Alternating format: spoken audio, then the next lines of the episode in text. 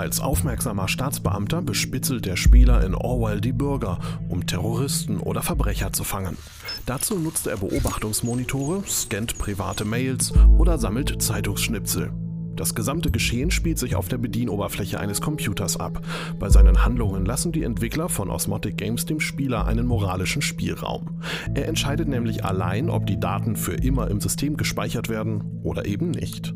Aus einem unschuldigen Passanten kann so schnell ein Staatsfeind werden. Ähnlich wie Papers, Please ist Orwell kein reines Unterhaltungsprodukt und schwer einem einzelnen Genre zuzuordnen.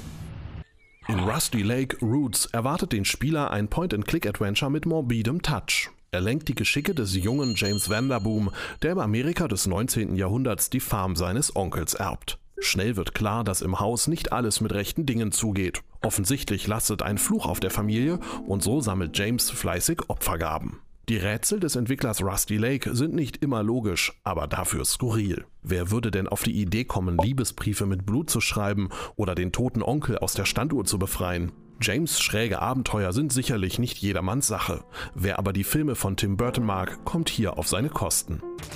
Wer glaubt, dass er alle Twin-Stick-Shooter kennt, der sollte sich unbedingt Tooth anschauen.